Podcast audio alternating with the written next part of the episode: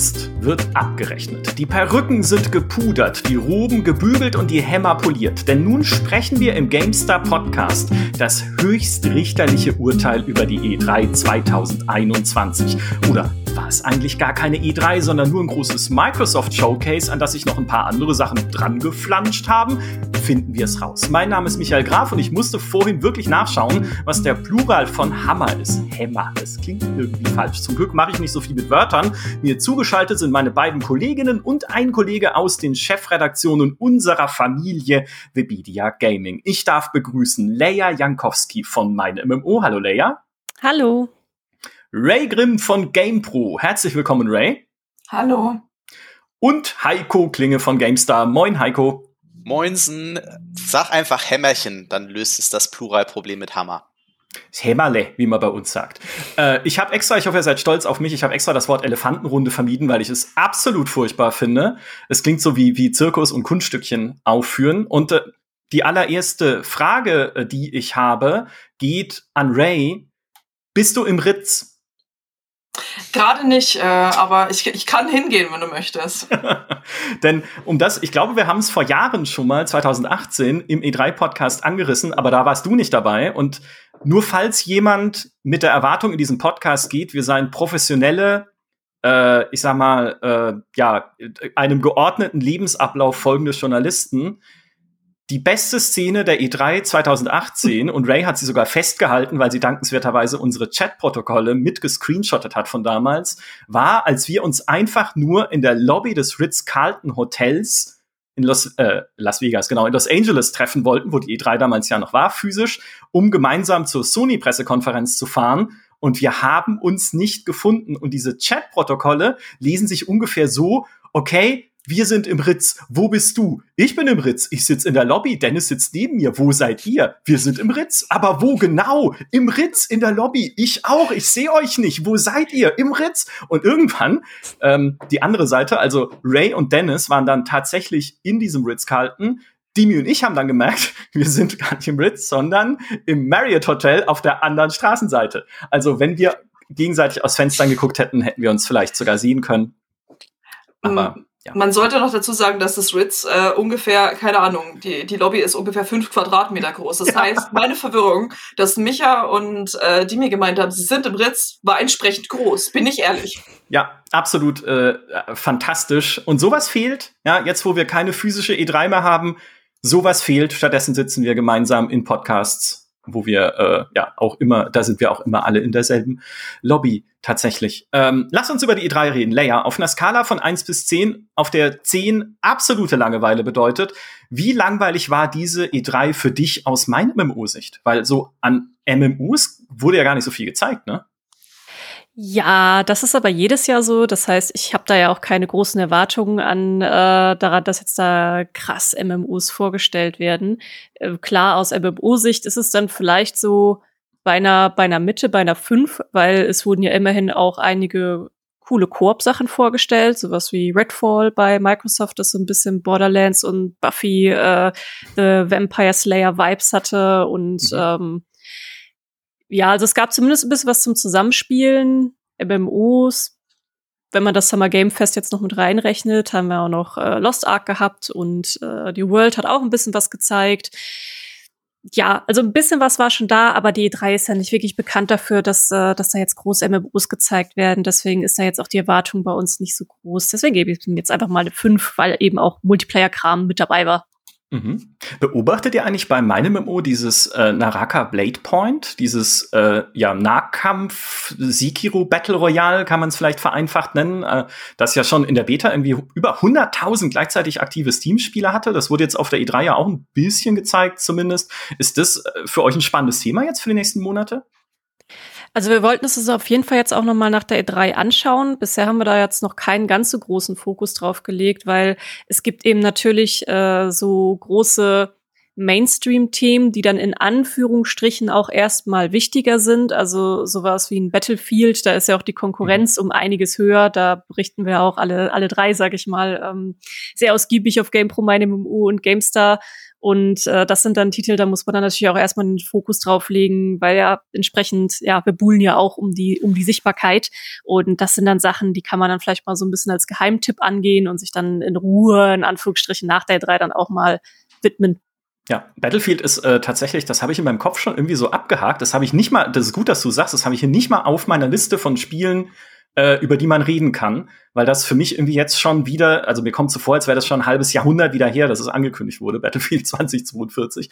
Äh, was es nicht gab, um mal kurz noch bei den Multiplayer-Themen zu bleiben oder auch bei den großen Marken, äh, war irgendwas über Call of Duty, oder? Also ich habe da, ich habe da nichts verpasst, weil die ja normalerweise auch Activision in dem Fall mit Sony verbandelt sind und Sony war ja kein offizieller, also oder sagen wir mal kein großer Teil der E3. Na, es war beim Summer Game Fest, gab ja, ähm, gab es ja nur die, nicht wirklich Ankündigung, aber nochmal die Bestätigung der Season 4 von äh, Cold War Warzone. Aber das war jetzt, es ging, ging nicht wirklich ums neue Call of Duty, also davon wissen wir noch immer nichts, weil das ist ja meistens oder traditionell immer bei Sony irgendwie aufgetaucht, vorgestellt, wie auch immer. Ähm, das ist immer noch quasi verschwunden. Also so haben wir nur gesehen, einfach die neue Season von bereits bestehenden Spielen. Ja, Gab äh, ja den Leak, ne, mit dem, mit der äh, Weltkriegsmap in Warzone, ähm, was ja auch viele äh, dann als Indiz sehen, mich eingeschlossen, dass wahrscheinlich auch das nächste Call of Duty dann wieder auch im Weltkrieg spielen wird oder ein Weltkriegsszenario hat. Ähm, aber ja, Sony war, hat sich zurückgehalten auf der E3. Das war aber ja auch zu erwarten. Sie haben ja vor der Messe ihren äh, Horizon ähm, Showcase gehabt und ähm, dann beim Summer Game Fest, ne, sie haben ja auch hier ihr neues Studio da angekündigt mit äh, Deviation Games, wo sie wieder ne, Ex-Call of Duty-Entwickler von Treyarch quasi äh, gesigned haben, aber ohne ein Spiel zu haben, was auch immer ein bisschen merkwürdig ist. Und sie werden äh, sicher jetzt im, im, im Juli irgendwie was machen.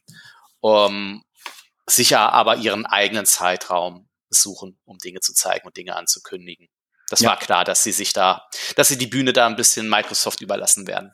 Ja, diese Deviation Games äh, Ankündigung, zu der du ja auch ein Interview geführt hast, unter anderem mit dem Herman Hals, der mhm. äh, Studiochef ist oder Sony bei irgendwie acht Titel. Head of PlayStation Studios. Ja, wichtig auch, genau, bei einfach bei Sony. Und ich glaube, also ich hatte schon so das Gefühl, das ist halt, weißt du, normalerweise gibst du sowas als Pressemeldung raus und sagst, hey, guck mal, hier ist unser neue, äh, unsere neue Kooperation, unsere neue Zusammenarbeit mit einem durchaus interessanten Studio in dem Fall.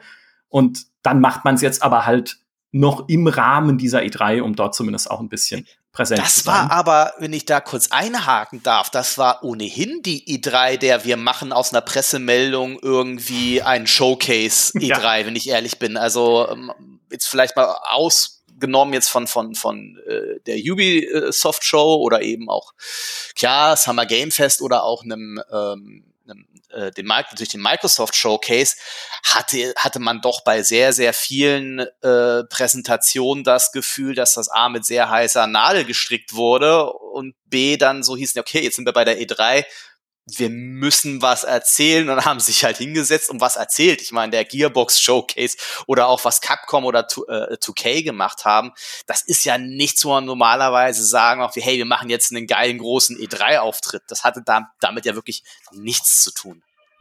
Na, ähnlich war es doch auch bei Koch Media. Also, wenn ja. wir ganz ehrlich sind, das war, glaube ich, das beste Beispiel von What the fuck, das wir sehen konnten ähm, während der E3. Die Ankündigung von des neuen Levels Prime Matter und den Spielen ist ja durchaus interessant. Also, es war ja wirklich, da waren ja äh, wirklich einige neue Spiele auch dabei. Aber das noch nicht mal auf dem eigenen Showcase zu machen, sondern wirklich beim Summer Game Fest so einen Trailer zu zeigen, auch schon ein Embargo quasi für alle, wie wir dies halt vorab sehen konnten, zu machen, dass man quasi schon vorher drüber schreibt und dann eine eigene PK nochmal machen, die aber quasi aus irgendwie gefühlt einer Minute Trailer und 30 Minuten über diesen Trailer reden, das war schon eine sehr seltsame Entscheidung. Ja, Square Enix ist ihre Pressekonferenz auch so ein bisschen um die Ohren geflogen. Die hatten ja natürlich jetzt schon einen ganz coolen Showcase für Guardians of the Galaxy. War ja, glaube ich, so knapp 30 Minuten sogar, wie sie dem halt Zeit gegeben haben von ungefähr 45 Minuten Showcase. Auch viel ähm, Gameplay, ne? Ja, mit Hype-Trailer e und sehr viel Gameplay. Das war natürlich cool, aber so Fans von anderen Titeln, die schon lange drauf gewartet haben, wie zum Beispiel in Final Fantasy 16, die waren echt bitter und herbe enttäuscht. Da hatte unsere Final Fantasy Expertin Iri ähm, auch eine Kolumne drüber geschrieben, dass es halt für Square Enix-Fans allgemein schon einfach enttäuschend war, dass so wenig von den anderen Spielen gezeigt wurde. Äh, ein ursprünglich geplantes Singleplayer-Game dann auf einmal Service-Multiplayer war, ähm, dann auch irgendeine Demo dann da war, die vorne und hinten nicht funktioniert hat. Also da haben sie sich auch nicht unbedingt einen, einen großen Gefallen mitgetan, auch wenn es die Marvel-Fans äh, wahrscheinlich gefreut hat, dass es so viel Gameplay zu sehen gab von äh, ja. Guardians of the Galaxy. Äh, was ich mich äh, dann tatsächlich noch kurz beim Punkt Final Fantasy frage ist, wird uns das Final Fantasy VII Remake eigentlich die nächsten 30 Jahre noch begleiten mit der Geschwindigkeit, wie es vorangeht. Sie haben ja jetzt auch wieder nichts gezeigt im Prinzip von der nächsten, also von Episode 2 und bei dem Umfang, den sie anpeilen, werden es wahrscheinlich noch ein paar mehr. Äh, also, wie gesagt, es war jetzt kein Teil ihrer Show oder so, aber das, das frage ich mich einfach. Wo, wann, wann geht's da mal weiter? Ja, yeah, wobei sie ja, das muss man ja fairerweise zumindest sagen, äh, da jetzt das, das Integrate, ne, also dieses, diesen, dieses DEC-Add-on geliefert haben und ein aus meiner Sicht durchaus bemerkenswert, äh, bemerkenswertes PS5-Upgrade ne, für ähm, den ersten Teil. Aber du hast schon recht, das zieht sich schon. Ja, aber sie können ja in der Zeit noch, äh, ich muss ja aufpassen, dass ich zynisch werde, aber noch so ein paar Ableger Final Fantasy äh, sieben Ableger machen. Ich glaube, ist ja jetzt wieder eine angekündigt worden, wenn ich äh, mich äh, recht entsinne. Es haben auf jeden Fall einige Ableger nochmal angekündigt, auch teilweise für Mobile. Also Final Fantasy per se war ja schon da, aber halt nicht das, was eigentlich die Leute haben wollten. Also es gab ja dieses, ähm, dieses Spin-off, Stranger of Paradise, ähm, oder dann halt auch einfach eine, eine ganze Reihe äh, alter Final Fantasies auch für Mobile, aber war halt nicht Final Fantasy 16, war halt nicht Final Fantasy 7 Teil 2. Also das war irgendwie es war Final Fantasy, aber eben nicht das, was ich, glaube ich, viele Fans wirklich erhofft hatten. Ja, Final Fantasy Tactics ist das, was sie machen müssen. Das ist ja wohl seit Jahren. Seit Jahren schreibe ich wöchentlich E-Mails dahin, dass endlich ein neues Final Fantasy Tactics kommt. Es wird schmählich ignoriert. Aber das ist mir egal. Kommen wir zu Microsoft. Und es gab eine Kolumne auf GamePro.de, in der steht, Microsofts E3 Showcase zeigt, dass die Xbox kaum noch zu stoppen ist. Hannes hat die geschrieben. Mhm. Ähm, Ray, woran liegt's? Also ist es, ist es wirklich so, ist das Gefühl jetzt da, dass Microsoft eine reale Chance hat, nachdem die PlayStation ja sehr dominant war, jetzt auch in der letzten Konsolengeneration, daran zu kratzen? Oder ist es einfach doch nur ein Eindruck, Microsoft ist jetzt im Vorteil, auch gerade weil zumindest Sony als großer Konkurrent ja gar nicht da war? Also ich glaube, es ist eine gute Mischung aus beidem. Also, dass, äh, dass Microsoft große und gute Schritte im Konsolensegment macht, ist jetzt auch nichts Neues. Also sie machen eindeutig nicht mehr die Fehler, die sie bei der Xbox One gemacht haben, wo sie ja wirklich einen großen Marktteil verloren haben, einfach an PlayStation. Sie sind sehr, sehr klar in ihrer Kommunikation. Und was sie jetzt halt vor allem gezeigt haben während dieser E3 ist, dass sie halt nicht nur Studios aufkaufen und aufgekauft haben, sondern dass da auch tatsächlich was in der Mache ist. Also das, ähm, das war quasi so ein, so ein ganz großer Punkt bei uns, weil es ist halt eine Sache, auf muntere Einkaufstour zu gehen und sich äh, jedes Studio, das nicht nied- und nagelfest ist, unter den Nagel zu reißen ähm, oder halt tatsächlich tatsächlich was zu zeigen. Und allein so Sachen wie zu sagen, okay, übrigens, Starfield äh, ist nicht nur exklusiv auf Xbox und PC, sondern auch noch Day One im Game Pass, zahlen Euro und du kannst Starfield spielen. Das mhm. ist halt schon eine Hausnummer. Also das war quasi das, was ja viele, worüber viel, viel spekuliert wurde, als Bethesda damals, damals letztes Jahr, äh, gekauft wurde. Und ich glaube halt wirklich, dass sie jetzt ähm, ja einfach ich möchte nicht sagen, ernst zu nehmen das sind. Das wäre so, es klingt ein bisschen so, als wären sie vorher nicht ernst zu nehmen sind, aber dass sie jetzt wirklich ähm, im, Signo, äh, im Konsolensegment einfach wieder eine, eine größere Chance haben aufzuholen. Weil jetzt haben sie, jetzt zeigen sie genau das, wofür Sony über Jahre hinweg immer gelobt wurden. Singleplayer-Exclusives und allgemein Exclusives, die es nur auf dieser Plattform gibt und die eine bestimmte Zielgruppe ansprechen. Also weil ähm, gut, bei, bei Microsoft hat man natürlich immer noch den PC damit äh, mit dabei. Der ist ja für euch nicht unwichtig, wie ich mal äh, gehört habe.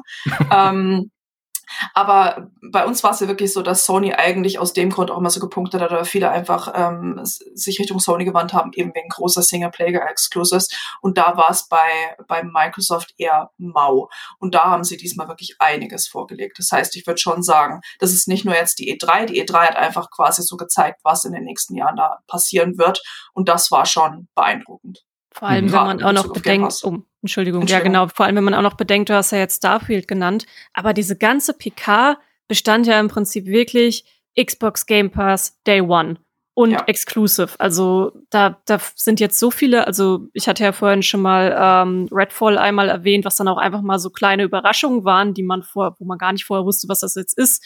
Ähm, und äh, was dann irgendwie auch cool aussieht. Und ich bin ja, ich bin selber auch ähm, Game Pass-Kundin und dann einfach die Vorstellung von, oh mein Gott, da kommen jetzt in den nächsten ein, zwei Jahren echt so viele coole Sachen, die ich einfach mal so leicht ausprobieren kann und einfach mal schauen, ob sie was für mich sind oder nicht. Und ja, dann lege ich sie vielleicht ähm, nach zwei Stunden zur Seite oder ich entdecke irgendwie ein Schätzchen, wo ich nie damit gerechnet hätte, dass mir das gefallen würde. Und das, das, das war dann schon krass. Also wenn wir irgendwie von einem Gewinner reden, dann ist es ja natürlich, ja, hat Microsoft bei dieser E3 schon ziemlich weit die Nase vorne. Mhm. Äh, wir haben ja, äh, also was ich bemerkenswert fand, wir haben ja schon äh, so unseren kleinen Fazit-Podcast gemacht mit Maurice Dimi und mir, wo wir unter anderem über Forza geredet haben, Forza Horizon 5, was natürlich ja die große Ankündigung war eigentlich von Microsoft, wo wir über Starfield sehr viel gesprochen haben. Was für mich aber ein bisschen äh, jetzt auch, wenn man mal so richtig drüber nachdenkt, was ich ja nicht mache in erster Linie, wenn ich über Dinge rede, was für mich so das Überraschendste war, ist tatsächlich, dass sie dort, und das war auch letztes Jahr schon so, äh, also neulich, mal wann anders auf jeden Fall, dass sie Stalker 2 so in den Vordergrund stellen bei Microsoft, weil es, das ist halt eine sehr europäische Marke. Und das sehen wir auch später noch, falls wir über die E3 Awards noch sprechen, die vergeben wurden, höchstwahrscheinlich hauptsächlich von US-Journalisten und Journalistinnen. Stalker holt irgendwie natürlich sehr viele alte Fans ab, weil es sieht sehr atmosphärisch aus, es sieht sehr schön aus, auch grafisch alleine. Sie zeigen genau die Szenen, die man von einem Stalker-Spiel sehen möchte. Aber so in Übersee ist es einfach keine Marke.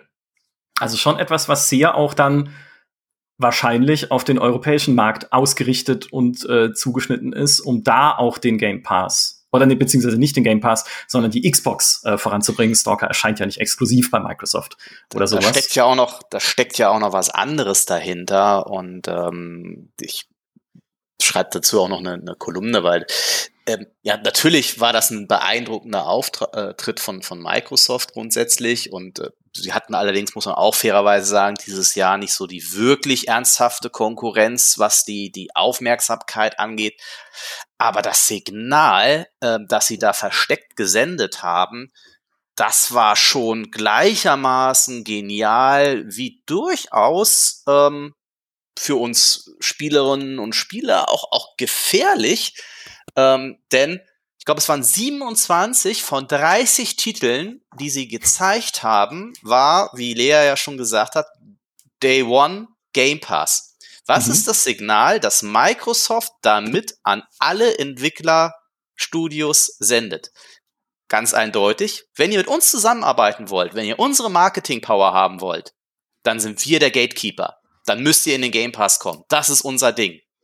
Und ähm, dann kannst du vielleicht, und gerade bei der Wichtigkeit dieser E3-Showcases auch, das ist schon äh, ein hartes Teil. Also das haben wir auch schon ja mit, mit äh, Entwicklern, wie jetzt zum Beispiel KingArt, äh, auch mal diskutiert. Und das ist ja die große Sorge von den Entwicklerstudios, dass sich durch diesen Trend zum Abo da ein neues Gatekeeping etabliert und dann kommst du vielleicht noch äh, als, als Ubisoft mit einem Far Cry 6 oder mit als EA mit einem Battlefield äh, 2042, wenn du Microsoft als Partner hast, noch in den Showcase oder kannst auf Support durch Microsoft äh, hoffen.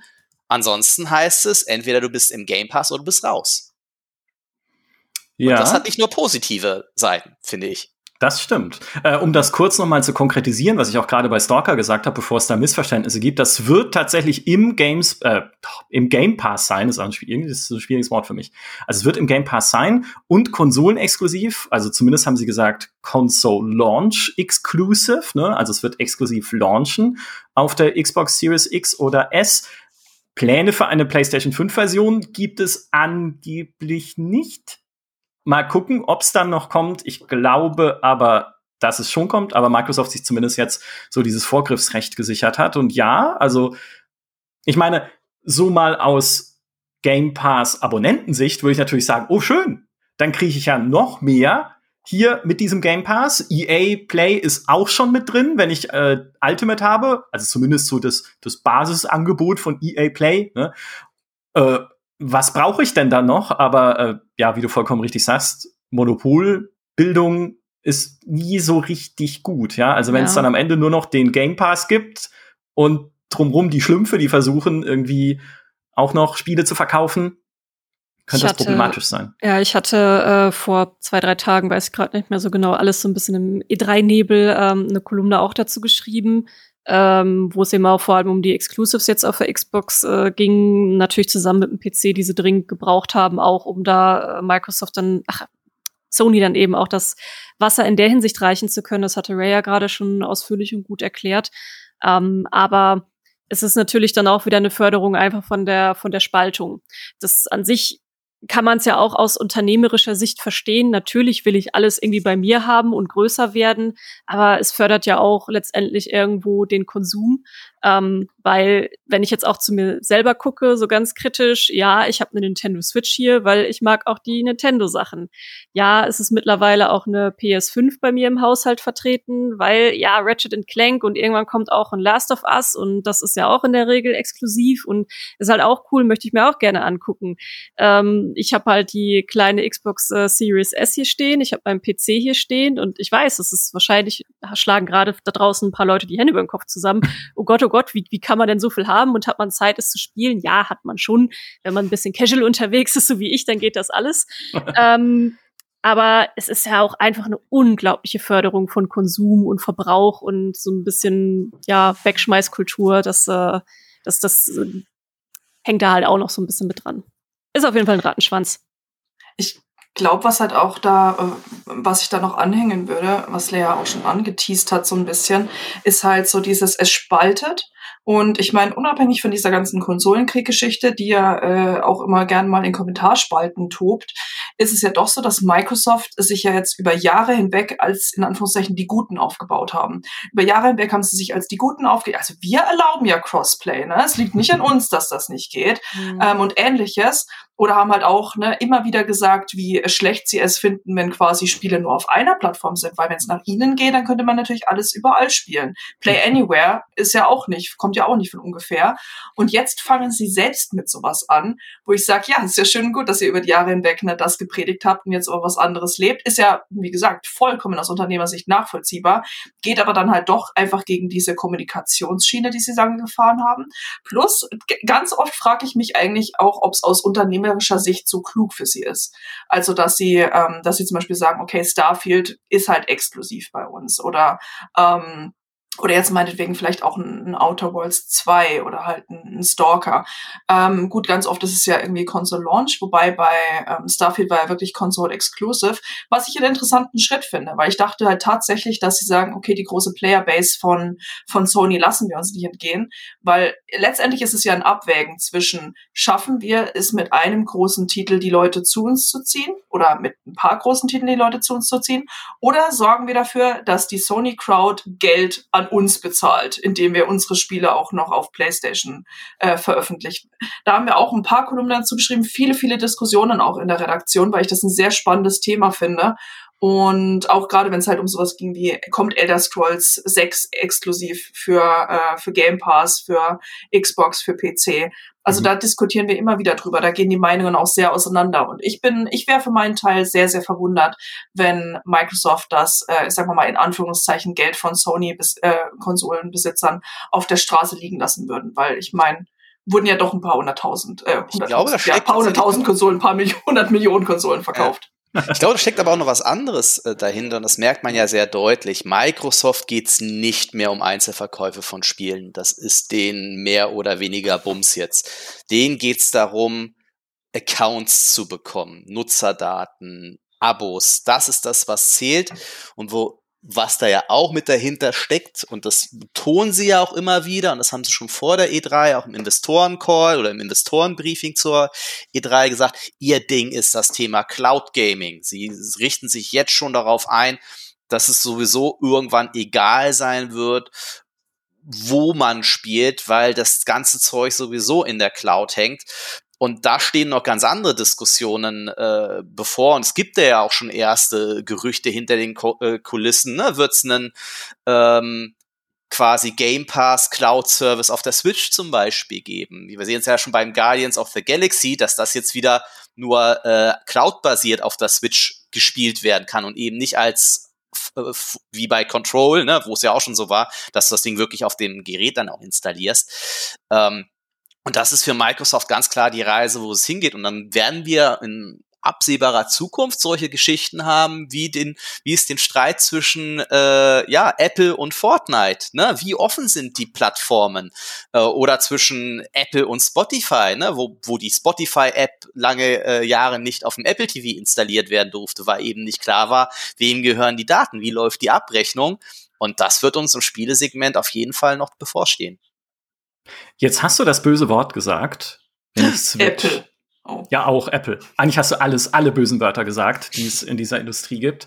Aber, aber Switch, kommen wir, kommen wir zu Nintendo, weil das äh, war tatsächlich auch ein Kritikpunkt an unserem letzten Podcast, den wir ja nach dem ersten E3-Wochenende gemacht haben. Was, wie könnt ihr ein E3-Fazit ziehen ohne Nintendo? Dafür sitzen wir doch jetzt hier zusammen, denn das Nintendo Showcase ist inzwischen vorbei und die gute Nachricht ist, Nintendo entwickelt neue Hardware, auf der sogar Zelda läuft. Die schlechte Nachricht ist, oh, es ist ein Game Watch für alte Zeldas. das ist gemein. Aber das habe ich auch gesagt. Also. Ich fand das Ding irgendwie süß. Also ja, aber ich zahle ja, doch nicht 50 Euro für so ein Teil, wo ich spiele. Spiel Ach nein, irgendwo ist auch mal Schluss mit Nostalgie. Echt jetzt. Ja, also das ist für einfach mich Konsumopfer. aber, äh, aber ich habe nee, woran ich zum Beispiel gedacht habe, ist meine meine Schwägerin, die spielt nicht, also die spielt auch wohl, aber sehr selten, ist aber ein riesiger Zelda-Fan. Und dann habe ich mir gedacht, mal so als besonderes Geschenk für sie. Ich hoffe, sie hört jetzt nicht zu, nicht, dass ich jetzt selber die Überraschung kaputt mache. Irgendwann gedacht, so als ganz besonderes kleines Geschenk. Ich glaube, die wird sich auf jeden Fall darüber freuen, weil sie einfach so ein großer Zelda-Fan ist. Okay, okay, ja, das, äh, das, das akzeptiere ich. Das klingt nach einer sinnvollen Verwendung für das Ding.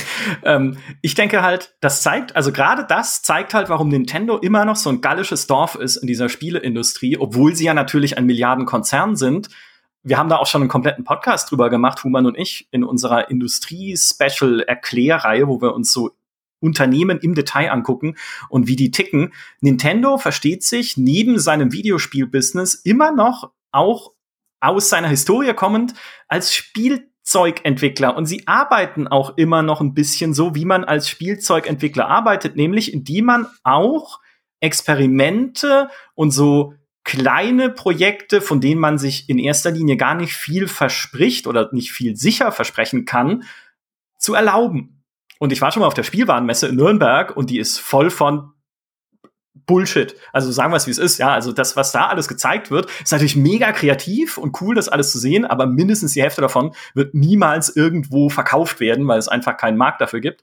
Und Nintendo ist ein bisschen so ähnlich. Und sie bedienen ja gleichzeitig auch weiter natürlich die Plattform, die sie haben. Aber Ray, wo ist die Switch 2, Switch Pro, Switch Nova, also das, das neue Ding? Gibt's, gibt's das jetzt doch nicht? Das äh, wüssten wir, glaube ich, alle gerne. Also das ist, glaube ich, ich muss dazu sagen, ich bin nicht in diese E3-Konferenz reingegangen oder diese Direct mit der mit dem Glauben, dass es angekündigt wird. Bin ich ganz ehrlich. Also das wäre das wäre zu erwartbar gewesen. Wenn wir was wissen, ist, dass Nintendo Erwartungen sieht, sagt aha und dann einfach in eine andere Richtung geht. Nur nicht mal irgendwie eine falsche Richtung oder so. Die gehen einfach woanders hin, weil ihnen das egal ist, was Leute erwarten. Mhm. Ähm, deshalb bin ich da nicht wirklich von ausgegangen, dass es gezeigt wurde. Sie haben ja auch gemeint, dass sich einfach ich glaube, wie, wie oft soll sich die, die quasi aktuelle Switch dieses Jahr noch verkaufen? So 25 Millionen Mal oder irgendwas, glaube ich, waren die aktuellen Zahlen. Also sie haben ja gesagt, eigentlich haben sie es nicht nötig, ein Nachfolgermodell rauszubringen und die andere Switch soll sich ja auch noch ordentlich verkaufen. Ähm, das heißt, ich glaube, es dauert tatsächlich noch ein bisschen, bis äh, die Switch Pro angekündigt wird, aber ist natürlich jetzt äh, nicht weniger enttäuschend für viele. Es gibt saumäßig viele Gerüchte darum und wir warten halt alle so ein bisschen da drauf. Das heißt, ja, schön war's nicht ganz spannend in dem Zusammenhang ist ja, dass äh, Enthüllungs-Games-Journalist äh, Jason Schreier ja sehr deutlich angedeutet hat, dass das Mario plus Rabbits bereits auf einer fortgeschrittenen Switch-Hardware läuft. Ähm, hat er einen Tweet zugeschrieben, das ähm, hat es verglichen damals mit Watch Dogs, als niemand was, als quasi Watch Dogs das erste Mal präsentiert wurde. Und ähm, man äh, da noch nicht gesagt wurde, auf welcher Plattform das liefe, weil es eben ne, die um die Xbox äh, seinerzeit ähm, ging, also um die Xbox One, glaube ich. Und in dem Fall meinte er ja, dass er jetzt hier halt das Gleiche bei, bei dem Mario, äh, Mario plus Rabbids, ob stimmt, weiß ich selbst auch nicht. Ähm, ganz abwegig erscheint die Theorie aber nicht, denn es sah schon verdächtig gut aus und ähnliches könnte man auch beim, beim Zelda-Trailer vermuten. Ähm, also, dass sie, dass sie weiter an, an Hardware-Iterationen Arbeiten von, von, vom Switch-System halte ich für sehr, sehr plausibel, einfach weil die Hardware-Basis derart erfolgreich ist und so erfolgreich ist, dass sie aus meiner Sicht das ähnlich machen werden, wie sie es auch schon beim 3DS gemacht haben. Ne? Ihr erinnert euch an sowas wie die 3DS XL-Geschichten und so. Das haben, die haben sie die Hardware auch alle paar Jahre iteriert. Und mich würde es sehr wundern, wenn sie das bei der Switch nicht ebenfalls tun würden. Was das ich auf jeden Fall, definitiv. Ja, was ich auf jeden Fall super symptomatisch auch fand für die, für, für Nintendo an sich und das, wofür Nintendo auch so ein bisschen steht, ist, dass äh, direkt schon vor der PK dann äh, gestern zum Zeitpunkt der Aufnahme großes Chaos entstanden ist, ob man dann jetzt überhaupt die PK restreamen darf auf Twitch oder nicht, mhm.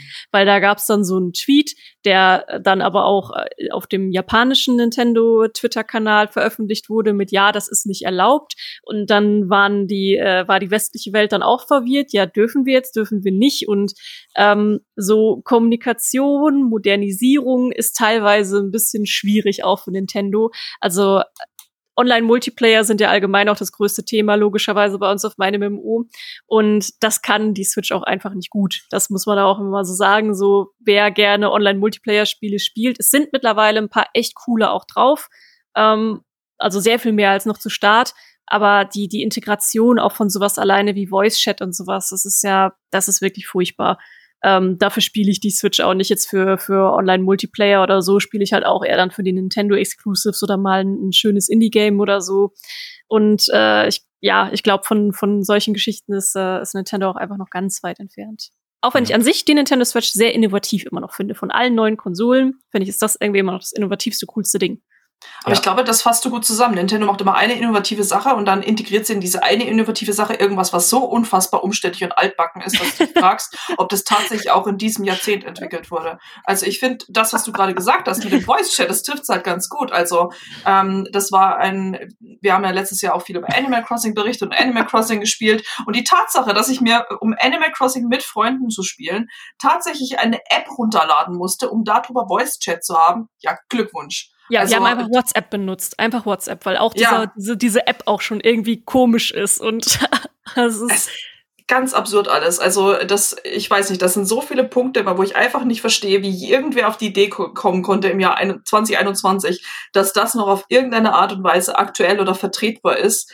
Das fühlt sich, das fühlt sich manchmal so fernab an, also wirklich, als hätte sich das jemand ausgedacht, der nichts mit Videospielen zu tun hat. Das muss man auch erstmal schaffen. Aber gleichzeitig ist auch diese Attitüde finde ich auch immer dafür, dass uns Nintendo derart überrascht. Ich meine, man muss sich ja nur mal den Trailer zum neuen WarioWare oh anschauen und hat innerhalb äh, von, glaube ich, 60 Sekunden äh, 90 What the fuck Momente. Und das ist halt auch irgendwie cool, ja, weil es äh, so ist, und auch jetzt, dass sie da plötzlich wieder ein neues Metroid aus dem Hut zaubern, aber eben nicht zu Metroid Prime sagen, sondern plötzlich mit einem Metroid Dread um die Ecke kommt, einen 2D Metroid, wo das irgendwie, was schon seit 16 Jahren irgendwo in den Gerüchten rumwabert. Das ist halt auch einfach nur ja, wie du schon so sagst, ne, völlig jenseits von allem, was man sonst so von normalen, ja, in Anführungszeichen, das, Herstellern, das Publishern hat. Das mit Metroid, das ist auch wirklich meine Lieblingsankündigung von der ganzen PK, weil ähm, ich habe das dann auch mal so ein bisschen nachgelesen. Das war in dem Heft, in dem physischen Heft war dieses Spiel mal vor 15 slash 16 Jahren angekündigt. Also ich meine, immerhin ist das vielleicht auch ein Hoffnungszeichen für uns, dass Spiele, die schon ewig in der Versenkung verschwunden sind, auch nach 15 Jahren können sie auf einmal noch wieder aus der Versenkung gekramt werden und plötzlich da sein. Das fand ich wirklich herrlich. Also das ist wirklich meine absolute Lieblingsstory von der ganzen PK. Geil, wie lange muss ich denn jetzt noch bis Star Wars 1313 warten, bis das wieder da ist? Können wir das mal kurz ausrechnen? ja, vielleicht oh, da habe ich 10, gestern Jahren. erst mit einem ehemaligen Entwickler gesprochen, aber das ist eine, äh, auch für den Podcast, aber der erscheint erst nach diesem Podcast, deswegen oh will ich nichts spoilern. Äh, und es ist eigentlich auch nicht viel drin zu Star Wars 1313. Ein bisschen was aber schon. Mhm. was ich sehr gerne festhalten möchte, ist einfach dieses Bild von Ray, dass Nintendo total futuristische neue Hardware entwickelt mit Konzepten aus dem letzten Jahrhundert. Irgendwann gibt es dann den Nintendo Gehirnchip und ich muss mir Kohle ins Ohr schaufeln, um ihn mit Energie zu versorgen oder sowas. Absolut vorstellbar. Und was ich auch dazu sagen muss, um da nur den Kontrapunkt zu setzen, ich hoffe sehr, dass es keine zweite Iteration der Switch geben wird, einfach aber nur um Recht zu behalten, weil ich irgendwie bei der Switch von Anfang an gesagt hatte, da Nintendo sich einfach so den Zyklen dieser Industrie verweigert, zumindest bei seinen Hauptplattformen, sage ich jetzt mal, glaube ich nicht, dass sie eine Switch-Iteration nochmal machen werden, sondern lieber drauf setzen, dass sich die Hardware, die sie haben, noch weiter im Markt verbreitet und dann zu gucken, nämlich genau das, was Heiko gerade gesagt hat mit dem Guardians-Spiel und auch anderen, zu gucken, hey, können wir das vielleicht über Dritthersteller, weil wir selber brauchen es nicht, weil wir können gut mit unserer Technik umgehen und entwickeln in Breath of the Wild 2, was sich Millionen Mal verkaufen wird, auch wenn es auf der alten, in Anführungszeichen, Switch läuft. Brauchen sie ja Aber nicht mehr, sie verkaufen ja immer noch Mario Kart 8 jede, jeden Monat millionenfach. Stell dir vor, Mario Kart 9 kommt, bumm, können sie in Urlaub gehen. So, und dann aber stattdessen sagen, über Dritthersteller versuchen wir diese Plattform und diesen Bildschirm, den du ja dann auch hast am Ende, es ist ja auch nur ein Empfänger, der Spiele wiedergeben kann, auch mit zur Cloud Gaming Plattform langsam zu etablieren. Muss ja jetzt nicht alles geben für die Switch Cloud basiert, aber man sieht ja, es geht. Technisch ist es möglich. Klar brauchst du Internet für, aber das wäre eher so die strategische Richtung, in die ich gedacht hätte, dass Nintendo geht. Aber ehrlich gesagt finde ich eure Argumente viel zu plausibel, deswegen bin ich jetzt eingeschnappt. Ich finde ja, das eine schließt ja das andere nicht unbedingt aus. Also ähm, ich glaube halt schon, dass Cloud tendenziell einfach immer größer wird, weil ja, Nintendo verweigert sich einfach so den, ich, äh, Anführungszeichen, normalen Rhythmen oder halt den traditionelleren Rhythmen, die jetzt ein Microsoft und ein Sony gehen. Ähm, aber ich denke trotzdem, dass es, es kann auch sein, dass es wieder so ein Silent Launch gibt. Also wie oft hat Nintendo einfach wirklich schon an der eigenen Hardware rumgeschraubt, hat die verbessert und rausgebracht und niemandem was gesagt. Also das ist ja auch schon durchaus passiert, ja, das ne, dass es ein bisschen einfach verbessert wurde. Und vielleicht malen wir uns hier jetzt gerade alle das große Bild von, äh, von revolutionären neuen Veränderungen an der Switch und dann ist es halt ein Silent Launch, weil, keine Ahnung, kann fünf Pixel mehr ausspielen, weiß ich nicht. Ähm, also ich glaube, ich halte es nicht für unwahrscheinlich, dass sie halt auch langsam mal so Richtung 4K oder irgendwas gucken. Ähm, aber ja, ich halte es auch nicht für unwahrscheinlich, dass sie, bis sie das tun, einfach noch ein paar Silent Launches haben mit kleineren Anbesserungen, von denen man nur mitbekommt tatsächlich, wenn man sich damit beschäftigt und recherchiert. Ja, was ist denn jetzt, äh, als ihr auf GamePro auch über die Nintendo Direct berichtet habt, was waren denn da, jetzt mal abgesehen von Breath of the Wild 2 natürlich, was, war, was waren denn da die wichtigen Themen? Ist Dragon Ball für euch sehr wichtig? Naja, im Prinzip, das ist ja auch ein Spiel. Also eigentlich ja, Dragon Ball ist ein großes Thema immer bei uns, aber das ist halt auch schon ein altes Spiel irgendwie. Also das ist ja jetzt auch schon auf anderen Plattformen erschienen und war für Fans durchaus gut. Ähm, aber würde ich jetzt auch nicht sagen, boah, was für ein Knaller. Also persönlich war ich auch super enttäuscht von der Nintendo Direct. Ich fand die ganz schlimm. Das war wirklich in meinen Augen die schlechteste seit Jahren. Da stehe ich aber auch sehr auf verlorene Posten äh, mit dieser Meinung. Also ich weiß, dass es im Team viele gab, die, die ein oder anderen, das ein oder andere gefunden haben, wo sie sich drüber gefreut haben. Ich meine, gerade Breath of the Wild ist halt riesig bei uns. Ähm, aber es war halt jetzt nicht so der große Knaller. Also es waren halt viele Ankündigungen von Switch-Versionen zu spielen, von denen wir einfach schon wussten. Also auch sowas wie ein Strange Brigade hatte ich super viel Spaß mit vor drei Jahren auf der Playstation. Und brauche ich halt nicht nochmal. Also das war, da gab es halt so einige Sachen. Also es war wirklich nichts von den, ich, was Leia gesagt hat, passt komplett. Ne? Also dieses Jahr Metroid wurde halt vor 15 Jahren mal angekündigt und jetzt ist es zurück. Das ist halt eine, eine nette Geschichte, aber wenn ich spielen, ganz bestimmt nicht. Sieht scheiße langweilig aus, ist überhaupt nicht mein Ding.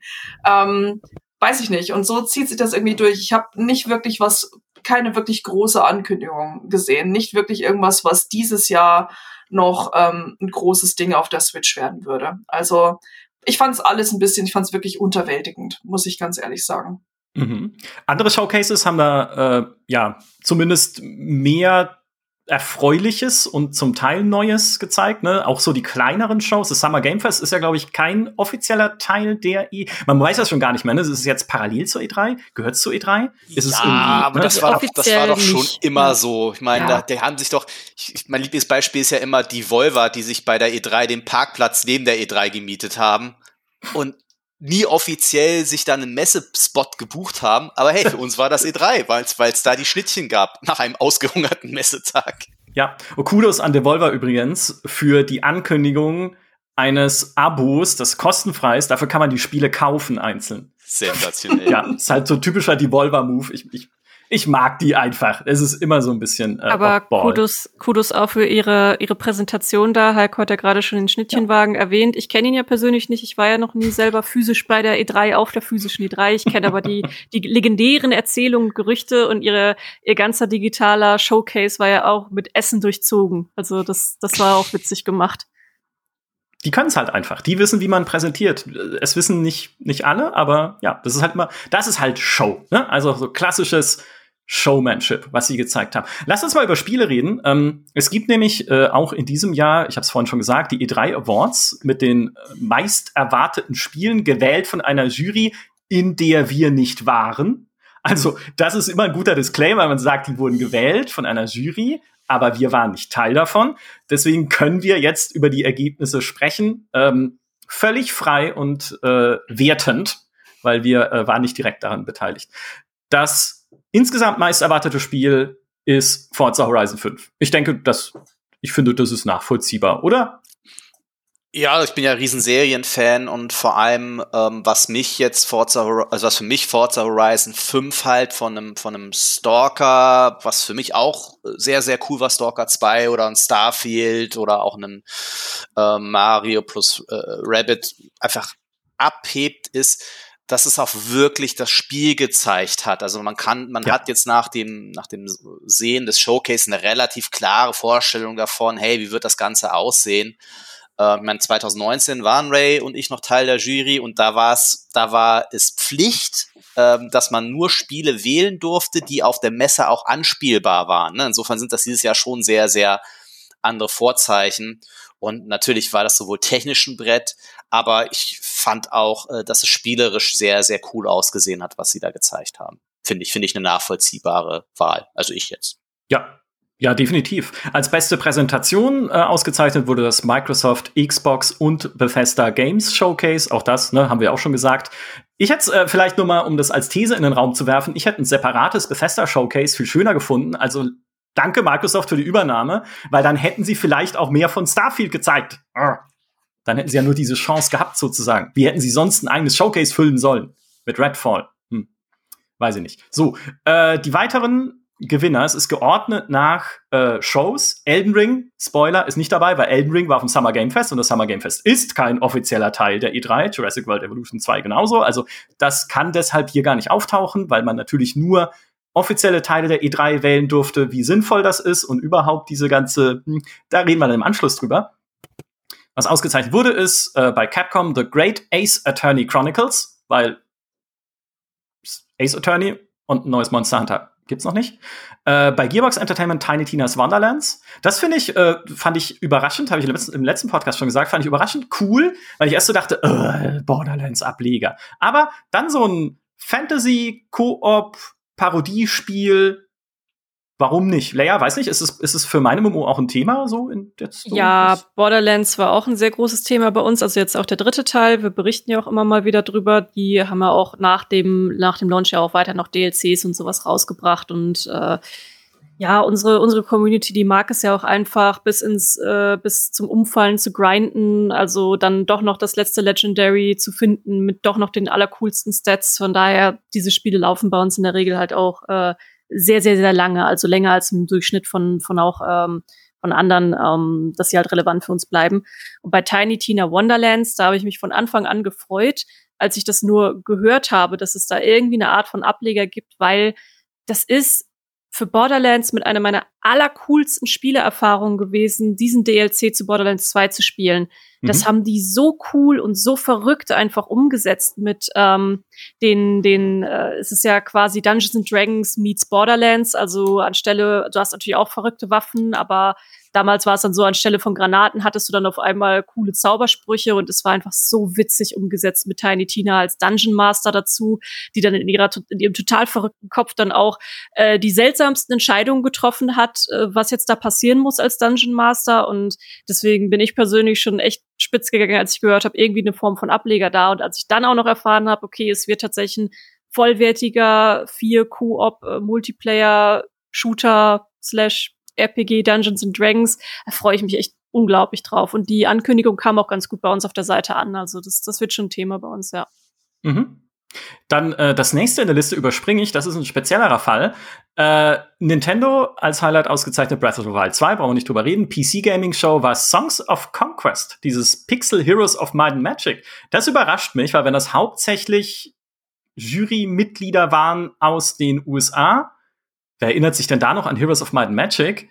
Und dann noch dieser Pixel-Look. Okay, gut, das ist die PC Gaming Show, ist natürlich klar, dass da ein PC-Fokus ist, aber fand ich irgendwie tatsächlich, also hätte ich gedacht, dass da vielleicht andere, äh, zumindest technisch irgendwie aufwendigere Sachen dann irgendwie ausgezeichnet werden. Keine Ahnung. Äh, von Freedom Games, wusste nicht mal bis jetzt, dass die eine Show hatten, wurde ausgezeichnet Airborne Kingdom. So ein Aufbauspiel, wo man fliegende Städte baut, was ich finde sehr schick ausschaut. Das hatten wir auch schon auf dem Radar, um gleich das Setting mit aufzugreifen. Also äh, ganz spannend. Von der Future Games Show Immortality habe ich nie gehört. Und das ist für mich auch so ein bisschen äh, insgesamt dieses habe ich nie gehört, habe ich bei, bei dieser E3, wenn nachher ich mit Leuten drüber geredet habe, was da gezeigt wurde, habe ich ungefähr 500 Mal gesagt, weil man überhaupt keinen Überblick mehr hat, was was ist. Ich glaube, es gab auch eine Kolumne bei PC Gamer, in der stand, bitte benennt eure Spiele danach, was drin ist, weil wir verlieren den Überblick. Also sagt einfach, People shoot on other people. Ah, das war das. So, äh, Immortality ist äh, nicht nur ein Song der Bee Gees, sondern auch ein neues Spiel von Sam Barlow, der Her Story gemacht hat, was ja dieses Verhör-Mystery-Adventure war mit äh, Filmszenen, wo man rausfinden musste, äh, wo man einen Mord auf oder ein Verschwinden von jemandem, also irgendein Verbrechen aufklären musste über so quasi Verhörszenen und Immortality dreht sich jetzt um eine Schauspielerin, die mitsamt ihrer nie veröffentlichten Filme verschwunden ist und man muss rausfinden, was da passiert ist. Jetzt finde ich's cool. Jetzt habe ich dann mich tatsächlich da rein recherchiert, aber ich find's cool. Aber jetzt mal ehrlich, wer kann da noch den Überblick behalten in all diesen Spielen, die jetzt gezeigt und angekündigt wurden? Ja, ich finde halt auch tatsächlich diese, diese, diese Aufteilung, bin ich ganz ehrlich, nach Show völlig Banane. Also warum eine Aufteilung nach Show und nicht nach Genres zum Beispiel? Das, ja. Also, ja. Äh, das, so war es ja in den vergangenen Jahren. Man muss dazu sagen, dass es da ja noch Best of E3 Award hieß und dann auch von, glaube ich, Geoff Keighley äh, organisiert wurde. Äh, das fand ich viel, viel sinnstiftender als jetzt da Ach, sorry, also no offense gegen Freedom Games, aber ein Spiel, das wir im GameStar-Test jetzt auch eine 62, glaube ich, hat's von uns bekommen, äh, in der ersten Version. Mhm. Also das schon erschienen ist, jetzt dann nochmal als Most Anticipated Game auszuzeichnen, will mir nicht ganz in den Kopf. Und da gibt's tatsächlich viele andere Spiele, die ich da auch noch gesehen hätte. Ne? Also zum Beispiel der neue Titel der Greedfall-Macher, der angekündigt wurde. Oder was mich persönlich bei der PC Gaming Show sehr angemacht hat, war das War Tales, ein cooles Mittelalter-Rollenspiel der Northgard-Macher. Ne? Northgard, die dieses äh, sehr, sehr schöne Aufbauspiel gemacht haben. Also es gibt schon ein paar Titel, die aus meiner Sicht da es mehr verdient hätten, irgendwie Aufmerksamkeit zu bekommen. Ähm, ja, das finde ich ein bisschen merkwürdig. Ich habe komplett verdrängt, dass wir Airborne Kingdom schon getestet haben. Ja, ja. Stimmt, muss ich jetzt gerade nachschauen. Boah, Alter, okay. Interessant. Manu schneidet es jetzt so rein, dass es so klingt, als hätte ich es einfach so gesagt. Es mehr verdient hätten, irgendwie Aufmerksamkeit zu bekommen. Interessant. Ja, wir hatten es auf dem Radar und haben es dann getestet. So, ähm, äh, um die Liste noch kurz durchzugehen, bei Square Enix war es Marvel's Guardians of the Galaxy, weil das war das herausstechendste ihrer Spiele, die sie gezeigt haben. Bei Ubisoft Mario und Rabbits Sparks of Hope muss ehrlich sagen, ich habe das erste nicht viel gespielt, aber es gibt sehr große Fans davon. Also oh ja. tatsächlich ja, eine. Ja. macht auch Spaß. Das ist großartig. Ich habe meine Switch ja. damit kaputt gemacht. Ach cool. es ist, Switch gegen die Wand geschmissen vor Frust oder was? Tatsächlich ist mir, ich habe tatsächlich eine dumme Geste gemacht, weil ich mich aufgeregt habe, weil ich an einer Stelle so hart versagt habe, habe die Switch runtergeschmissen und habe dann erstmal mein äh, neue Joy-Con kaufen müssen. Also ja, tatsächlich. Aber es ist, aber es ist schön, Ray, dass, dass du das als, dass du das als Qualitätsmerkmal für ein Spiel siehst. Ja, durchaus. Also Gegen den Titel habe ich meine Switch geschrottet. Es ist großartig. Also ich ganz Highlight, einfach nur Highlight. Also sowohl die Switch zu schrotten als auch äh, natürlich dieses Spiel. Macht äh, übrigens das ein Couch Koop auch super, super viel Spaß. Kann Stimmt. ich dir empfehlen. Couch Koop, super. Ja, bei mir war das letzte Spiel, für das ich äh, einen Controller geschrottet habe, Topspin 2. Da habe ich nämlich das Xbox Gamepad weggeschmissen, weil mich das so aufgeregt hat, dieses Mistmüll-Drecksspiel mit seinen Kombi-Schlägen und so. Ich kann es nicht. Ich kann es einfach nicht. Spiel war sicher toll. Äh, von der Xbox-Pressekonferenz als Most Anticipated Game nach Forza Horizon 5, ich denke, so muss man das lesen, ausgezeichnet, ist äh, nicht etwa Starfield, natürlich nicht Stalker, weil es wahrscheinlich eine eher US-basierte Umfrage war, sondern Halo Infinite. Das verstehe ich überhaupt nicht. Also nichts für ungut und nichts gegen Halo, aber kann ich überhaupt nicht nachvollziehen, weil ich, das hat mich, was da gezeigt wurde, hat mich überhaupt nicht angesprochen. Es war einfach mehr vom selben. Hättest ja. du mir das gezeigt, hast gesagt, Ray, welches Halo ist es, äh, hätte ich raten müssen und ich weiß nicht, ob ich auf Infinite gekommen wäre, bin ich ehrlich. Ja, hast einfach gesagt, Tobi ja. Ja, Tobi war, Tobi hat einfach Bock auf Halo. Also dem kannst du, glaube ich, alles zeigen. Den kannst du einen Bierdeckel, wo Halo draufsteht, zeigen. Der freut sich. Ähm, aber es war jetzt nicht so, da, also ich hatte nicht das Gefühl, dass er da komplett umgehauen ist. Aber wie gesagt, Tobi ist, Tobi ist ein Sonderfall mit, was Halo angeht. Ich kann mir eventuell vorstellen, dass daran liegt, dass die Ankündigung vom vorherigen äh, Halo nicht so gut ankam. Also das mag durchaus auch eine Rolle spielen, ja. Aber trotzdem Most Anticipated, das ist ja, ja. doch nochmal eine andere Auszeichnung als, ähm, ja, mein Gott, jetzt besser als bei der ersten Präsentation. Ja, man muss dazu sagen, Halo war jetzt bei uns nie so die große Marke. Also jetzt mal auf den deutschen Markt irgendwie bezogen. Also das, da waren andere Spiele schon immer prominenter, als es jetzt unbedingt dann Halo war. Ich freue mich trotzdem irgendwie auf Infinite, weil ich einfach sehen will, wie sie diesen Open-World-Gedanken umsetzen. Ich würde aber auch tatsächlich, also ich sag mal, äh, auch da gab es eine spannende Kolumne auf PC Gamer. Ähm, lasst den Master Chief endlich sterben und versucht mal Halo Weißt du, geh doch mal weg von, na klar, gut, wenn der Master Chief auf dem Artwork ist, verkaufen wir drei Millionen mehr und wir wissen, dass der Game Pass dadurch auch abonniert wird. Also aus unternehmerischer Sicht alles voll gerechtfertigt. Aber versucht doch mal mit Halo was anderes zu machen, so wie es ja auch Halo Reach versucht hat, so diesen Koop-Ansatz oder das ODST, was ich damals irgendwie mit Fritz auf dem Beamer gespielt habe, keine Ahnung, an einem Abend einfach die Koop-Kampagne. Das Halo-Universum ist so, eigentlich so cool und eigentlich auch also jetzt vergessen wir mal alles, was ab in Halo 4 und 5 so mit diesen Urblutsvätern, Urvätern, Vorfahren, äh, was da so alles reingebracht wurde. Aber eigentlich könntest du da noch viel mehr so auch interessante, spannende Settings und Koop-Ideen vielleicht sogar finden, über die ich mich auch freuen würde. So. Ich glaube, was bei Halo halt auch noch so ein bisschen, was ich schwierig fand, ist, also, was einerseits cool ist und weshalb ich dann auch verstehen kann, warum es da drin ist, ist einfach, alles, was sie gezeigt haben, war sehr auf die Leute zugeschnitten, die Halo schon kennen und lieben. Also, das ist so, mit Halo habe ich mir in der Vergangenheit immer schwer getan. Ich habe viele davon gespielt, aber irgendwie haben mich, mich die nie so abgeholt, was komisch ist, weil äh, ich liebe Shooter und ich liebe Science Fiction, also müsste mich Halo eigentlich abholen, hat es aber leider nie geschafft. Und da war es aber jetzt auch wieder so, ich bin positiv dieser Marke gegenüber eingestellt. Ich habe Bock, einfach einen neuen Science-Fiction-Shooter zu haben. Aber Halo müsste mich halt quasi erst neu abholen. Und ich finde, dass dieses Showcase wirklich nur, das war so spezifisch, was gezeigt wurde. Selbst dieser, dieser Storyteil, ich habe einfach überhaupt nicht gerafft, worum es geht. Und ne, ich habe halt vor ein paar Jahren schon mal Halo gespielt. Ist jetzt nicht so, als wäre ich da noch nie reingeguckt. Und ähm, ja, das finde ich halt ein bisschen schade, dass ich es wirklich nur, also wie gesagt, es freut mich für die Fans, die für, an, bei denen es ja dann offenbar auch gut angekommen ist an vielen Punkten. Aber ich finde es schade, dass sie nur versuchen, einfach wieder dieselben Leute abzuholen. Weil das ist, finde ich, Verschwendung, um ehrlich zu sein. Ich meine, das ist eine neue Generation mit neuen Konsolen, neuen Spielern ähm, in den Game Pass. Die Einstiegshürde ist niedrig und dann versuchen sie es niemanden außer den Leuten schmackhaft zu machen, die sowieso schon Bock drauf haben. Und das ist was, was ich unternehmerisch nicht nachvollziehen kann. Aber ist es nicht eh Markenkern von Halo, dass man die Story nicht rafft? Also ich meine, ich habe wirklich alle Hauptteile, also die 1 bis 4 durchgespielt, 5 habe ich irgendwie eine Hälfte ab abgehauen, habe trotzdem nichts gerafft. Also Okay, ich, das beruhigt mich so ein bisschen. Ja, ich habe auch nichts verstanden jetzt bei dem neuen Trailer, was das, der schwebte da ja irgendwie rum, aber ja. Hm.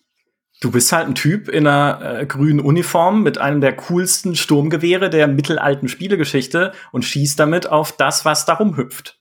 Das ist die, ja, also passt aber da doch. Gibt's das Nein, ja da ja noch Cortana und ist die nun weg oder wieder da oder die andere, ach, ja. Hm. Aber man kann schon cool. Also ich bin, ich bin gespannt. Davon werden sie uns sicherlich noch mehr zeigen. Ich bin mal gespannt, wo, weil ehrlich gesagt, für eine Gamescom wäre es kein Thema, gerade weil es halt für so den europäischen Markt jetzt nicht so das der, der allergrößte Deal ist. Andererseits ist es halt ihr Pusher dann auch für den Game Pass weiter. Bin gespannt, was wir davon noch zu sehen kriegen. Wann soll das dieses Jahr noch rauskommen? Ja. Ha. Wie wahrscheinlich das, ist das? Das ist, das ist nämlich auch noch so ein Ding, was mich echt umgehauen hat. Also wir haben von einem Starfield einen Release-Termin bekommen, wobei ich der festen Überzeugung bin, dass sie das nur gemacht haben, weil es genau elf Jahre nach dem Skyrim-Release ist und sie das witzig fanden. ähm, aber bei Halo, das soll halt dieses Jahr rauskommen. Es ist ja wirklich Holiday äh, 2021. und dann haben sie kein Release gezeigt. Und das macht mir ein bisschen Sorgen, weil das für mich einfach so impliziert, ja. dass sie selbst Angst noch um ihr Spiel haben und nicht wissen, wie es damit aussieht, ob sie damit polished rausgehen können. Also das ist für mich, das zu zeigen zu diesem Zeitpunkt ähm, und dann halt nicht sagen, wann es rauskommt, ist für mich kein gutes Zeichen. Das macht Gerade wenn man das im Vergleich zu Forza Horizon sieht, ne? Ja. Ja, voll. Tja, die letzte, der letzte Eintrag auf dieser Liste der äh, meist erwarteten E3-Spiele ist äh, auch was ganz Kleines von Eureka Studio. Äh, Loopmancer, ein 3D-Roguelite-Plattformer im Cyberpunk-Setting. Ich finde, wenn man mehr als fünf Worte braucht, um ein Spiel zu beschreiben, ist es zu viel. So, das war jetzt noch im Rahmen. Also äh, sieht ganz okay aus, würde ich sagen. Hatte ich, hatte ich jetzt ehrlich gesagt auch noch nie gehört, bevor ich mir diese Liste angeschaut habe. Hm, so. Mal eine Frage. Wo ist denn ja. die Wholesome Gaming Show oder Wholesome ja. Games Show? Die, war die auch nicht Teil der E3? Das ist es ja. Keiner, ich, ich verstehe es nicht. Ich weiß nicht, okay. was, also wirklich, ich, ich habe inzwischen echt den Überblick verloren, was ist Teil der E3, was ist nicht Teil der E3. Gut, ich hätte mir unsere Livestreams anschauen können. Ich glaube, das, was da drin war, war Teil der E3, weil wir ja Medienpartner waren. Aber wir haben aber auch andere Sachen über, wir haben auch das Summer Game Fest übertragen, das nicht Teil der E3 war. Stimmt, jetzt noch verwirrender eigentlich. Selbst meine eigenen Kollegen hintergehen mich hier. es, letztendlich, also, letztendlich ist es, den, ist es ja auch für, für, für, den, für den Zuschauer, die Zuschauerin ist es ja auch egal. Es ist halt alles irgendwie im Zeitraum der E3, die PKs laufen alle hintereinander, also ist es im Kopf sowieso E3 und ich weiß nicht, dass dann da so noch auseinander Friemeln ist dann vielleicht auch eher so für uns so branchentechnisch interessant. Für die Leute, die es veranstalten, ist es natürlich interessant, aber den, den Endkonsumenten, ja. Konsumenten haben wir ja selbst auch nicht gemacht. Also das kann Eben. man ja auch mal sagen. Den, den Elex 2 war auch jetzt nicht offizieller Teil des E3-Programms. Und wir haben es trotzdem damit angedockt, weil es natürlich einfach auch in den Zeitraum fiel, das Announcement und so. Das war aber schon immer so. Wir haben das immer, hey, es ist eh drei Woche und alles, was da irgendwie im Umfeld passiert, das, ob da nun jemand einen Messestand gebucht hat, ähm, oder einen Parkplatz war uns dann in der Berichterstattung dann auch irgendwie egal. Und es ist ja für die, vor allen Dingen ist es ja für die Leute da draußen vollkommen schlupp. Schnuppe. Na, das weiß ich nicht. Äh, oh, im Übrigen, jetzt habe ich es völlig vergessen. Äh, wir hatten ja ein Spiel übersprungen, weil ich gesagt habe, das ist was hm. Spezielleres. Hm. Es ist nämlich 1979 schon erschienen deswegen, und jetzt steht es wieder auf der Liste der meist erwarteten Games, weil ach, ach. es ist Asteroids. Das erscheint für die neue Intellivision-Konsole, die auch ein eigenes E3-Showcase bekommen hat, mit Tommy Tallarico, der schon seit äh, der Steinzeit in dieser Industrie arbeitet, über 300 Spiele mitgearbeitet hat und nebenher Rockstar und Komponist ist. Auch geil, gute, gute Karriere. Und ähm, falls ihr das noch nie gehört habt, äh, Intellivision ist so als Retro-Konsole angelegt. Äh, kommt das war ja so als raus. Familienkonsole, ne? So Partymaschinen, sagen mhm. sie. Ja, also das stellst du dir halt hin. Das ist jetzt nicht kein Konkurrent zur Xbox oder PlayStation oder zu irgendwas, was Nintendo macht, sondern halt einfach, hey, guck mal, wenn du halt deine Kumpels daheim hast oder äh, irgendwie halt Leute, die sich noch dran erinnern, wie cool es damals war, in jungen Jahren da zu sitzen und Asteroids und so coole alte Spiele zu spielen. Das bringen wir irgendwie wieder zurück. Ja, meist übersehenes E3 Showcase habe ich mir hier fett davor geschrieben, weil ich habe das auch nicht, nicht mitbekommen. Aber was ich eigentlich sagen will, ist, ihr habt schon recht natürlich, am Ende ist es nat für all die äh, Menschen zu Hause völlig egal, ob eine Show Teil der E3 ist oder nicht. Aber was wir uns ja jetzt fragen müssen und was für mich auch die Gretchenfrage ist bei diesem ganzen Messekonzept, was wir dieses Jahr erlebt haben mit dieser digitalen E3, hat das denn Zukunft? Also, dass man irgendwie, glaubt ihr denn, das wird fortgesetzt, dass man irgendwie so eine Kern-E3 macht, auch als digitales Showcase und dann Teile der Industrie sich noch so drum versammeln, um irgendwie so ein bisschen Teil davon zu sein, es aber dann doch nicht offiziell sind, aber wenn schon jeder gerade hinguckt, dann können wir da ja auch noch ein paar Sachen ankündigen, weil irgendwie mir erscheint das nicht wie ein ausgereiftes Konzept. Oder würdet ihr sagen, ich weiß nicht, Heiko, wie du das siehst zum Beispiel, die physischen Messen kommen nächstes Jahr wieder zurück, wenn man sie dann wieder machen kann. Ich, ich muss ein bisschen aufpassen, weil ich habe mir ja schon in meinen äh, Chefredaktionsprognosen aus dem Fenster gelegt, dass die E3 sterben wird, was jetzt nicht passiert ist. Es ist eine super komplizierte Gemengelage, die wir jetzt tatsächlich auch äh, bei der Gamescom ein Stück weit haben, weil natürlich hast du auf der einen Seite wenig oder hat die Pandemie gezeigt, dass es wenig Gründe für Hersteller gibt, ihre Titel oder Sachen im Rahmen einer Messe zu zeigen, weil sie mit digitalen Showcase einen ähnlichen Effekt erzielen können, vielleicht sogar einen besseren, weil sie eine, die singuläre Aufmerksamkeit haben. Auf der anderen Seite darf man nicht unterschätzen, wie viel Politik da noch dahinter steckt. Ne? Die ESA, äh, also die, die, ich glaube, Electronic Software Association, ist quasi der Spieleherstellerverband in den Vereinigten Staaten, ist ja Träger der E3.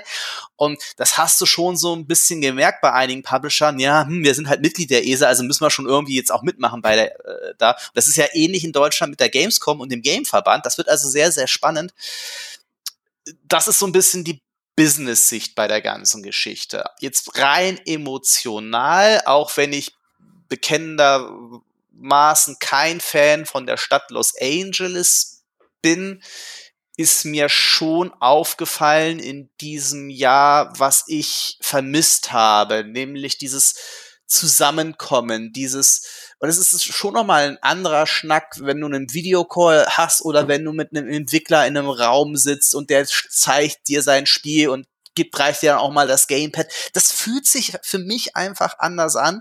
Insofern bin ich nach wie vor skeptisch, ob es dieses Messeformat so weitergeben wird. Und ich bin bei dir, die E3 muss sich sicherlich da sehr gute Gedanken machen und sie ein Stück weit neu erfinden. Aber jetzt rein so aus, aus, aus Sicht eines von jemandem, der, der Spiele liebt und der auch die, die Berichterstattung, äh, Berichterstattung über Spiele liebt, würde es mir in der Seele wehtun, wenn so physische Messen komplett im Limbo verschwinden würden. Ja, ich würde ganz gerne dazu noch ergänzen, ähm, dass wir haben ja jetzt zum Beispiel auch so gut wie gar keine Anspielberichte oder sonst irgendwas. Und das ist ja, was dann physisch dann auch schon mal eher gemacht wird, weil wir merken ja auch, also klar, es ist alles digital irgendwie umzusetzen ist aber auch mit einem hohen Risiko für die Publisher verbunden. Ähm, hat derjenige, der dann das Spiel jetzt zu Hause testen soll, überhaupt das vernünftige Endgerät, um schon ähm, neue Grafik, neue Engine, was auch immer, gut testen zu können? Ähm, wie sieht das mit Leaks aus? Also das hat man ja jetzt auch gemerkt, dass über die digitalen Umwege auch die Leak-Gefahr viel höher ist. Also jetzt bei der E3, klar, es waren ja jetzt auch viele alte Sachen, die sich auch über die Pandemie verschoben haben, von denen wir schon länger wussten, dass sie kommen werden. Aber es gab ja trotzdem vorher auch wirklich einiges an Leaks. Also auch so wie der Starfield-Trailer war dann doch schon vorher geuploadet und so. Kann natürlich auch mit einer physischen Games, äh, physischen Messe passieren, sicher. Aber ich glaube, über digitalen Wege sind diese, diese Gefahren halt einfach größer. Und ich glaube, die Berichterstattung, die ist tatsächlich, tatsächlich auch noch mal qualitativ hochwertiger, wenn du eben vor Ort bist und die Sachen vernünftig dir angucken kannst, mit den Leuten gegenüber sitzen. Was ich aber von den ähm, von unserer Community so mitbekommen haben, die finden dieses einfach nur Trailer hintereinander abspielen, finden viele auch ganz cool. Also was das Digitale dann auch macht, ohne Großbühnenshow, ohne Großreden, was dann vielleicht den Entwicklern und Entwicklerinnen auch sehr wichtig ist, vor Publikum dann auch mal was zu reden und eine coole Show und sowas abzuliefern. Aber die Leute zu Hause, die feiern das ja auch, sieht man ja auch bei der, ähm, bei dem Sony, äh, wie heißt er nochmal, immer der Sony Showcase, äh, was machen, State äh, of Play. Genau, bei der State of Play. Ja. Einfach nur Trailer, Trailer, Trailer, Trailer. Das finden die Leute irgendwie auch cool. Also, hm.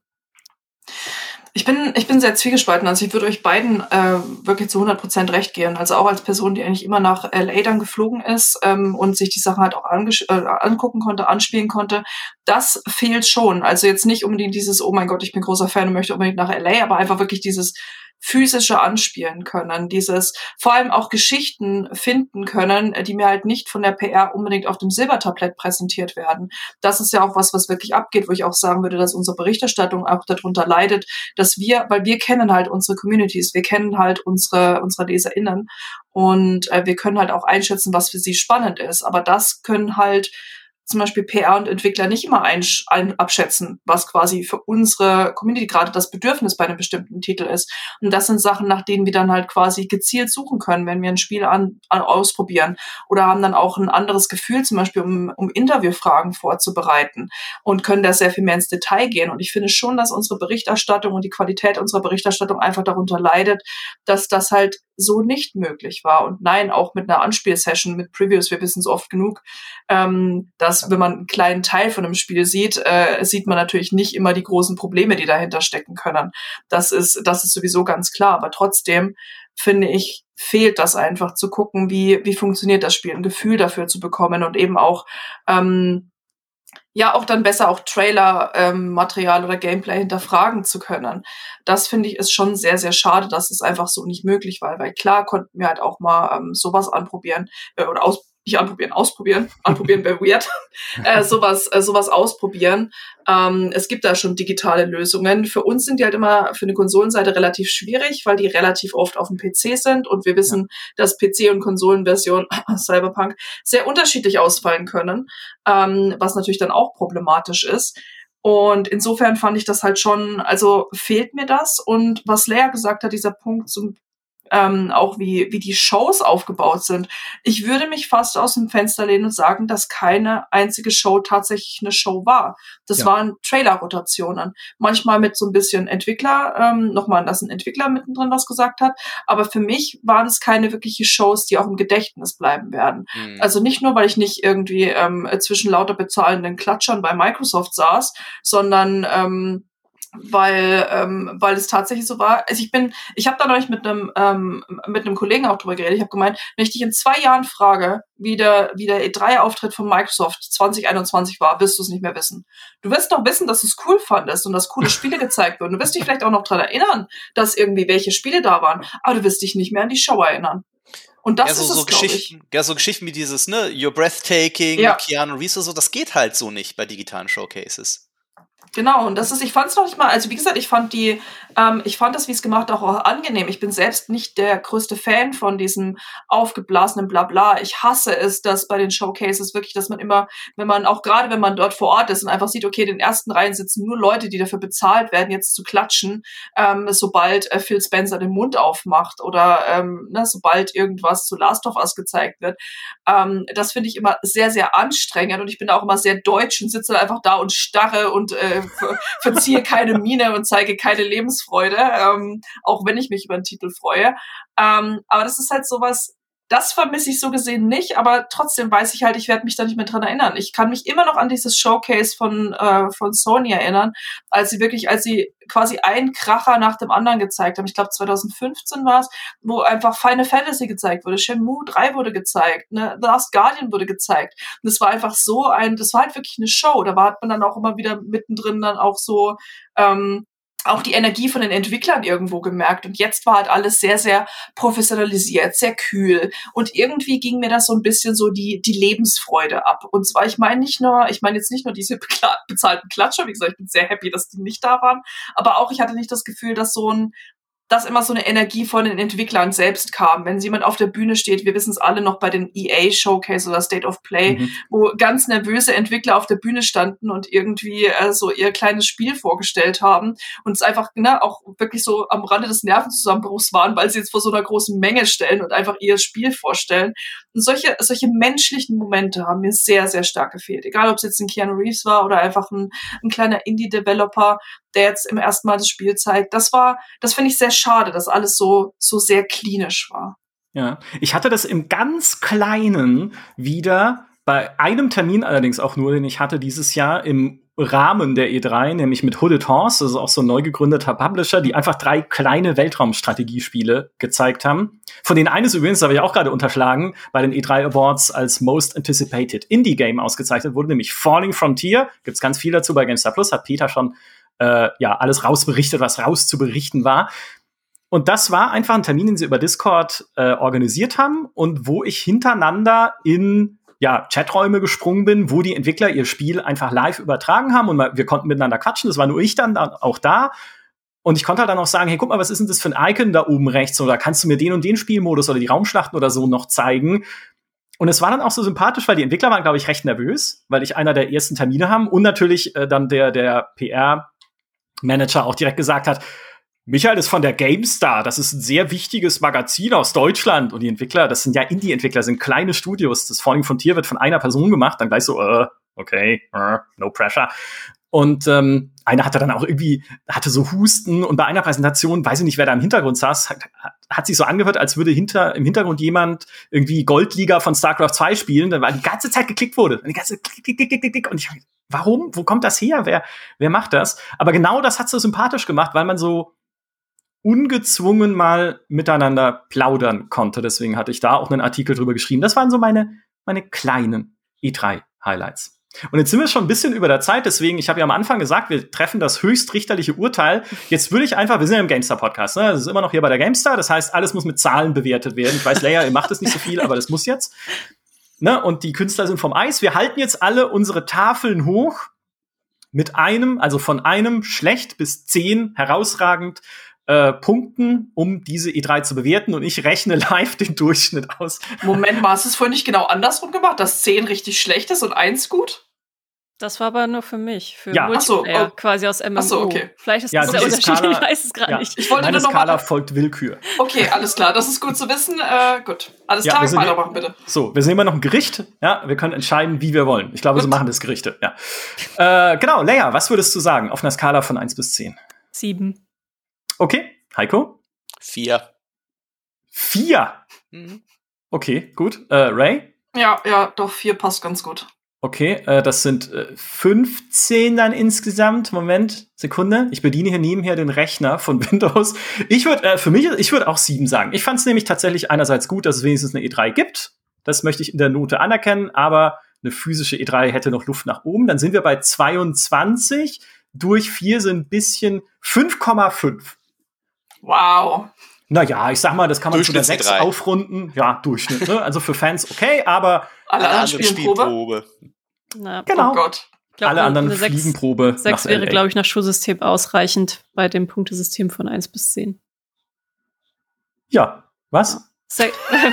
Also ja, nein, eine 6 ist natürlich, wenn wir Noten von 1 bis 6 haben, ist die 6 natürlich äh, das Schlimmste, was man haben kann. Aber wenn man von 1 bis 10 geht, prozentual umgerechnet, dann liegt man, glaube ich, bei einer, bei, bei 6, bei dem Punktesystem von 10 ungefähr wieder bei der 4. Ach, egal. Was? es, ist für uns, es ist für uns alle die sechste Stunde.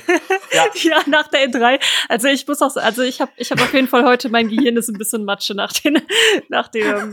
Oh, was ich aber positiv vielleicht an der digitalen, was die Note vielleicht auch ein bisschen nach oben getrieben hat, anrechnen möchte, ist, ähm, dadurch, dass wir jetzt nicht die Los Angeles-Zeiten hatten, war es ja human für uns. Also wir mussten keine krassen Nachtschichten wirklich ziehen. Das stimmt. Das ist mal was anderes, aber ich bin trotzdem ein bisschen müde. Also. Ja, weil es halt einfach auch sehr viel war. Und das ist ja auch schön. Und äh, das ist es. 5,5 von 10 Punkten, sagen wir aufgerundete 6 von 10.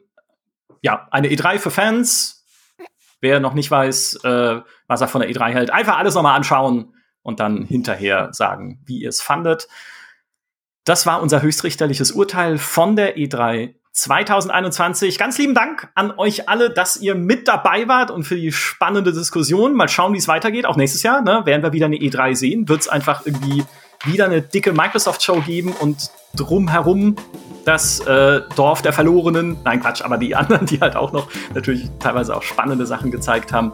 Oder werden wir auch wieder eine physische Messe haben und wieder nach Los Angeles fliegen dürfen. Schrecklich, furchtbar, die Stadt. Das war's vom GameStar Podcast. Vielen Dank an euch vier. Nee, drei. Ich bin auch dabei. Also an uns vier. Ich danke mir auch. Und äh, vielen Dank an alle, die uns zugehört haben. Macht's gut. Bis zum nächsten Mal. Tschüss. Ciao. Tschüss.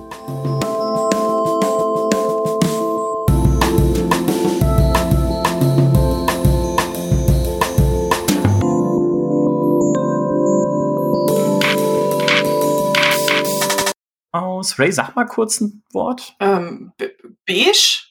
Sehr gut. Beige? ich weiß nicht, wo das herkam.